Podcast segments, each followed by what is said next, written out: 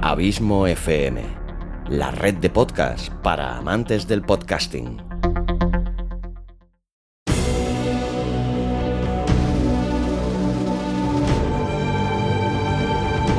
Una producción de Abismo FM, creada para todos aquellos que quieren disfrutar de su tiempo libre escuchando grandes historias.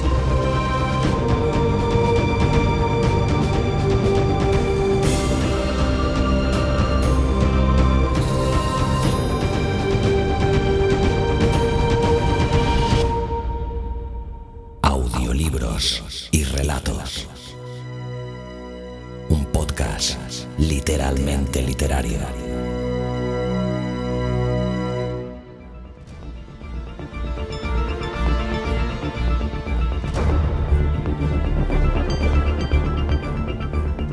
Los vampiros. Los vampiros han sido grandes personajes de ficción, grandes personajes literarios, y precisamente a la ficción, a la literatura y a los relatos nos vamos precisamente ahora. ¿Con quién? Pues con quién va a ser, con nuestro hombre de los cuentos fantásticos. Xavi Villanueva, bienvenido a tu casa, Días Extraños.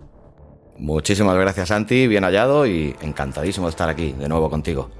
Pues el gusto es mío. En este caso, ¿quién ha sido afortunado, afortunada, Xavi? Pues te traigo a Laura Fernández. Laura Fernández pues es una zamorana residente ya de hace tiempo en Madrid, que es licenciada en Publicidad y Relaciones Públicas, así también como en Comunicación Audiovisual. Actualmente se encuentra dedicada en cuerpo y alma, por lo que me contaba en uno de sus mails, a la maternidad y a la escritura. Mm, Dos cosas que Ah, me parece que son fantásticas y unidas más todavía, ya que Laura pues fue mamá durante la pandemia y trajo al mundo a Victoria, que ha llenado estos meses de, su- de confinamiento pues de vitalidad y energía en esa casa, segurísimo. Claro que sí. Y ahora sí que viene lo complicado, Xavi. ¿Qué podemos contar de este relato sin contar absolutamente nada? Mm, a ver, pues... El título, por lo menos. El, hombre, sí, el relato se titula El Libero y... A ver, ¿cómo te diría? Pues es... El Libero es- está narrado como un cuento que transcurre en un lugar de la Mancha de cuyo nombre no quiero acordarme. Y que es, dicho pueblo es eh, poseedor de una magnánima biblioteca del que todo su pueblo se siente muy orgullosa, hasta que un día reciben en este pueblo la visita de un curioso y mitológico personaje que se llama El Libero, que les cambiará sus vidas. Y ahí lo dejamos, si te parece bien. Sí, ahí lo dejamos. Yo creo que como sinopsis nos ha quedado preciosa. Es difícil, la verdad, intentar explicar algo sin decir, sin decir mucho, ¿eh? Bueno, yo creo que lo hemos conseguido. Vamos a escuchar el relato. Xavi, muchas gracias por tu trabajo y un abrazo muy grande. Otro para ti, encantado, Santi.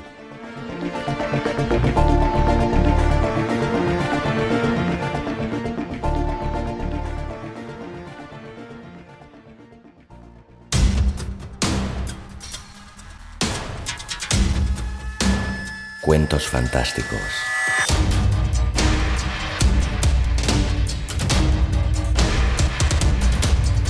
Una producción de Abismo FM.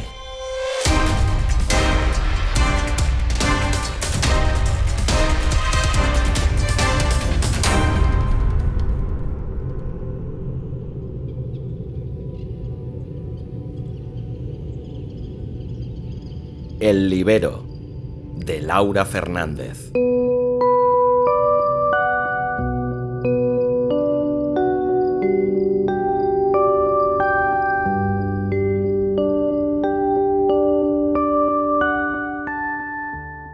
Hace ya muchos años, en un lugar de la Mancha, se levantó una hermosa y magnánima biblioteca que fue el orgullo de los reyes que la mandaron construir. Cuenta la leyenda que era la más importante del país y que en ella se podían encontrar el número más grande de ejemplares que ninguna otra tuviera hasta la fecha. Quizás este hecho hizo que los habitantes de la zona se convirtieran en grandes amantes de la lectura y que su enorme cultura fuera de las más reconocidas del lugar.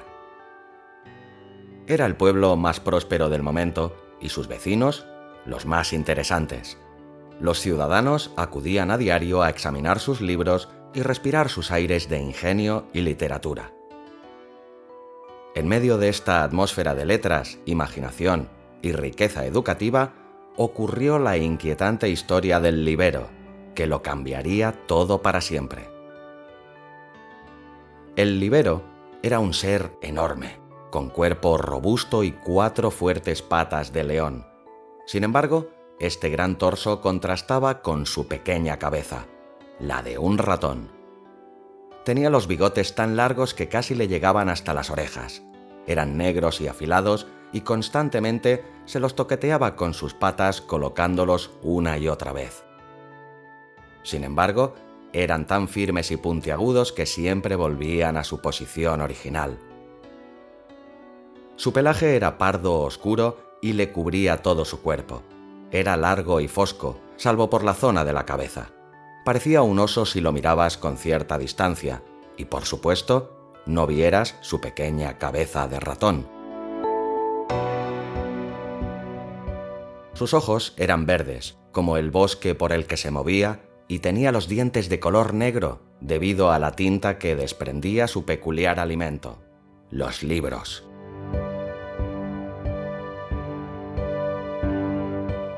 El libero se alimentaba de los clásicos, de los contemporáneos, de periódicos e incluso de la Biblia. En un primer momento, este modo de alimentación supuso un gran espectáculo para los manchegos que habitaban la zona más cercana a las montañas, en las que vivía este fantástico ser.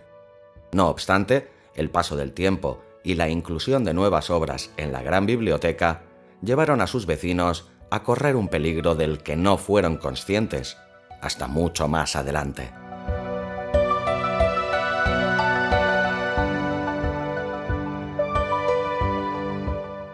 Con el transcurrir de los años, la biblioteca iba llenando sus estanterías de numerosas novelas de fantasía y de ficción, que cautivaban tanto a sus vecinos como al hambriento libero. La cuestión era que bajo sus gruesas paredes de piedra dormían multitud de personajes, desde un loco príncipe de Dinamarca, llamado Hamlet, hasta una dulce Blancanieves, que esperaba que algún príncipe la besara para despertar de su profundo sueño.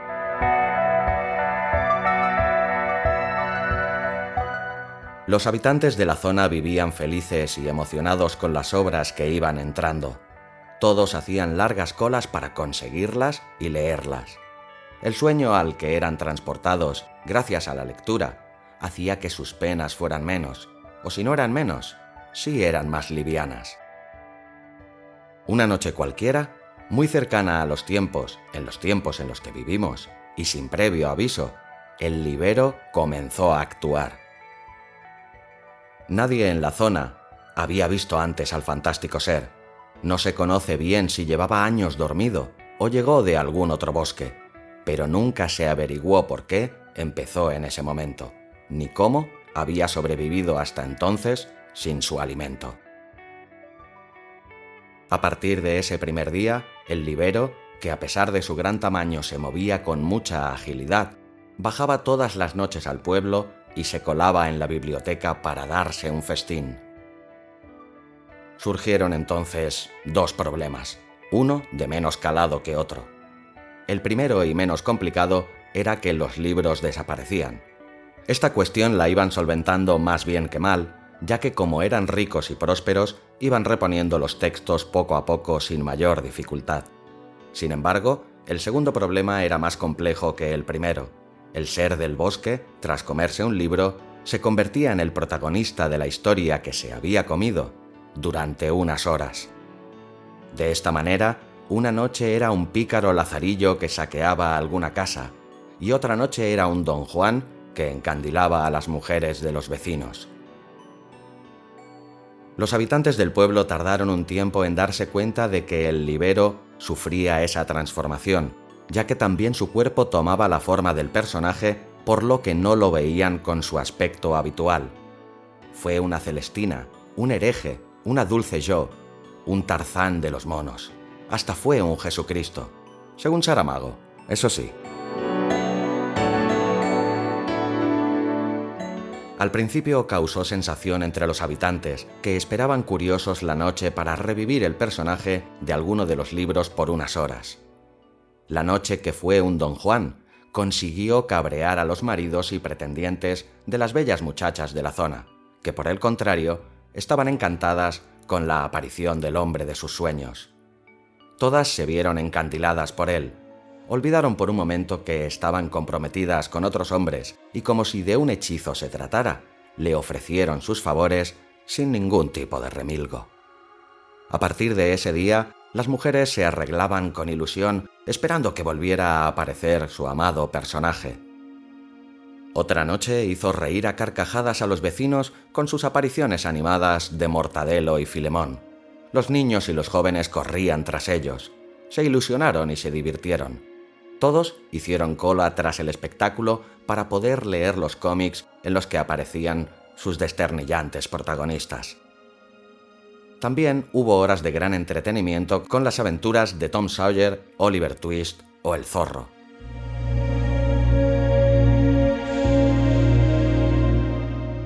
La noche que los manchegos conocieron a Robin Hood también fue de gran satisfacción, sobre todo para los pobres que vieron cómo su personaje repartía riquezas entre ellos y solventaban sus carencias gracias al héroe del momento. No fue tan buena noche para los ricos, que quedaron con unas monedas menos en sus bolsillos, pero aún así, nadie se quejaba de las travesuras del libero, que al fin y al cabo ilusionaba casi siempre a la mayoría de los vecinos. Sin embargo, la noche del 31 de diciembre del año de los hechos, todo cambió. El libero había pasado multitud de noches en vela con los vecinos y ya formaba parte de ellos, Casi era un manchego más. Los libros se reponían y los lugareños se entretenían. Todo era perfecto. Como tantas otras veces, el libero bajó al pueblo y se coló con facilidad en la biblioteca. Además, los encargados de su seguridad dejaban las puertas sin candado para facilitar la entrada del fantástico ser, que conseguiría entrar de igual manera y así no causaría destrozos en las puertas. Mientras, todos los habitantes celebraban juntos la despedida del año.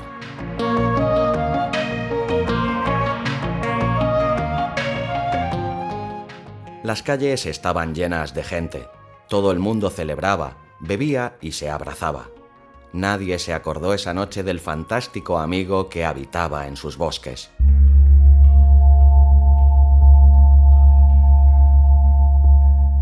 Era un poco más de medianoche y el libero se desplazaba con facilidad ya dentro de la biblioteca. Era sorprendentemente ligero a pesar de su gran tamaño y enormes patas. Se movía ágil entre las diferentes secciones por los largos pasillos. Tras varios rodeos, se paró en el más alejado y oscuro de los corredores. Ya dentro del pasaje, siguió moviéndose fina y cuidadosamente entre los libros. Finalmente, se quedó a la altura de los autores de la letra C y con sus garras de león tomó a sangre fría de Truman Capote. No se sabe si fue la casualidad o que la bestia del bosque tenía guardada esa sorpresa para fin de año. Aquel lugar de la Mancha sufrió esa noche una de las tragedias más grandes de su historia el libero se transformó por unas horas en los terribles Dick y Perry. Toda una familia que daba la bienvenida al año nuevo entre canciones y serpentina sufrió el brutal ataque del libero transformado. Este se dividió en dos personajes y asesinó sin piedad a una familia modelo, padre, madre y dos hijos adolescentes.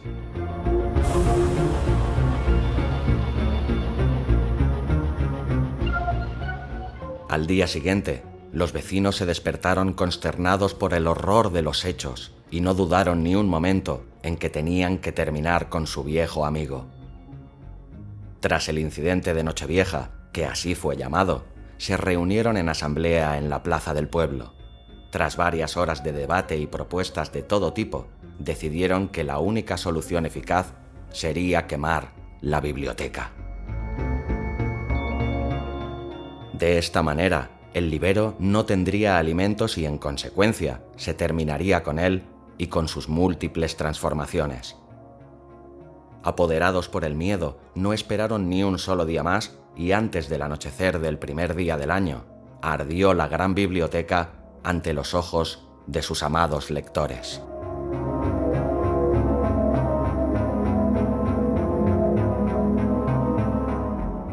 Los días siguientes a dichos acontecimientos fueron confusos. Los vecinos se movían aturdidos por la ciudad. Apenas se miraban entre ellos y todas las noches se encerraban en sus casas con las puertas cerradas con doble cerradura. Los libros y el libero habían desaparecido, pero el pavor tardó un poco más en marcharse de sus hogares.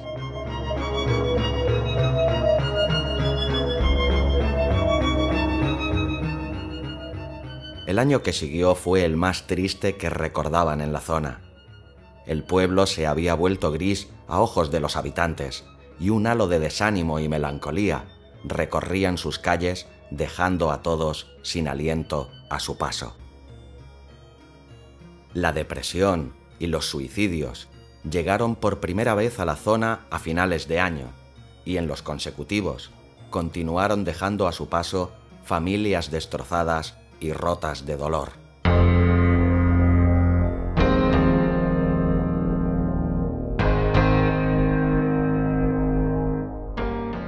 El tiempo pasó y al cabo de siete años, los vecinos volvieron a reunirse en asamblea con el fin de acabar con la epidemia de la tristeza. Nadie había vuelto a ver al libero. Concluyeron que tendría que haberse instalado en otra zona, ya que allí carecía de alimento. Por otro lado, si no se había mudado, habría muerto de hambre.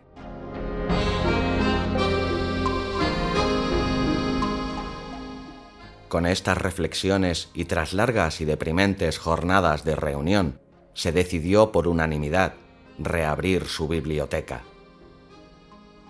Los siguientes meses fueron de duro trabajo.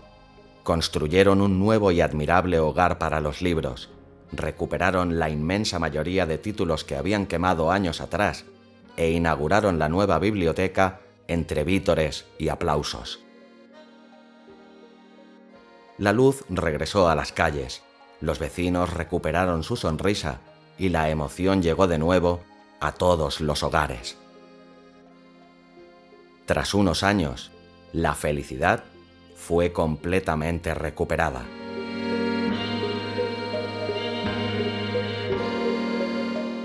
Sin embargo, una noche cualquiera, y sin previo aviso, uno de los vecinos, que aún no dormía, se asomó por la ventana.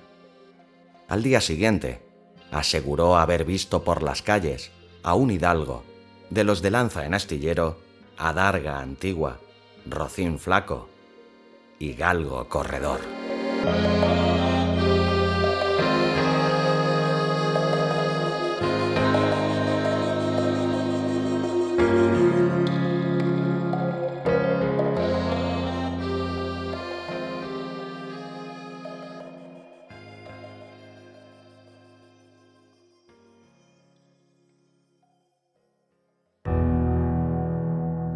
Ha gustado el relato, ayúdame compartiéndolo y comentándolo en tus redes sociales. Me encontrarás tanto en Facebook como en Twitter como Abismo FM. Para comentarios y sugerencias, también puedes escribirme en la página de contacto de la web abismofm.com.